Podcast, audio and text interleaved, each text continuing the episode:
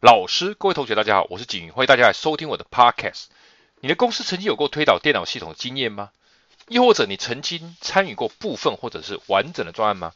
我相信参与的过程中一定会碰到许多问题，有可能是技术问题或者是规格问题，但是最多的往往是人的问题。今天想跟大家谈的主题就是有关于专案的关键成败因素——人。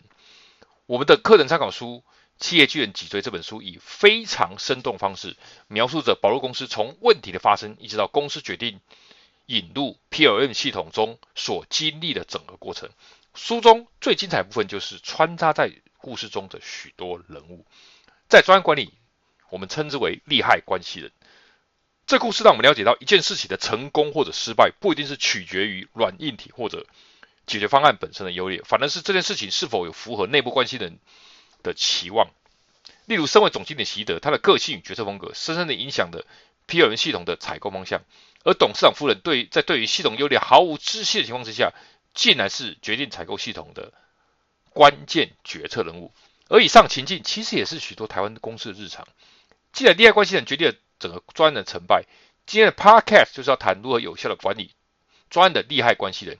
我在这边有三以下三点建议：任何专案在启动后的第一个步骤。就是辨识利害关系人，接下来是了解他们的需求与期望，最后则是决定与与他们的沟通方式。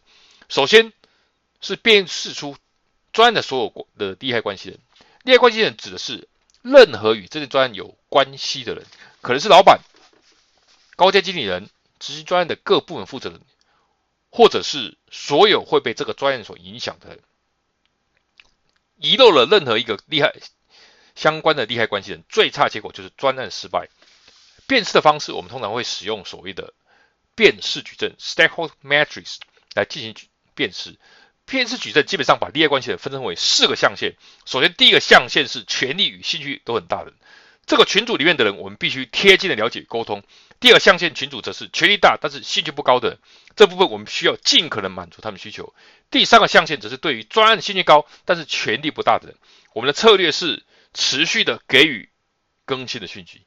至于第四个象限群组里面，兴趣少、权力也小的，我们则是投注最少的关切，有效的辨识出专案关系人对于专案的成败将有极为关键的影响。辨识出专利害关系人，同时做到分族群区分之后，接下来第二个重要事情就是了解所有利害关系人的需求与期望。需求指的是必须达到的需求的要求。如果没有达到，就算是失败，对专案成功与否有非常重大的与立即的影响。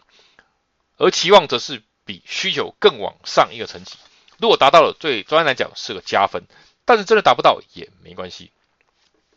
完整的列出所有利害关系人的需求与期望，对于专案成功将有极大帮助。至于如何了解利害关系人的需求与期望，高层主管通常是透过直接的询问，或者是就近多次的互动的观察来获得。至于其他相关人员，则是用辨识矩阵分群之后，透过正式或者是非正式的交谈中所获得。最后，则是需要设定与利害关系人的沟通方式。这边指的是沟通的媒介以及频率。所有的利害关系人都需要特定的沟通方式以及频率。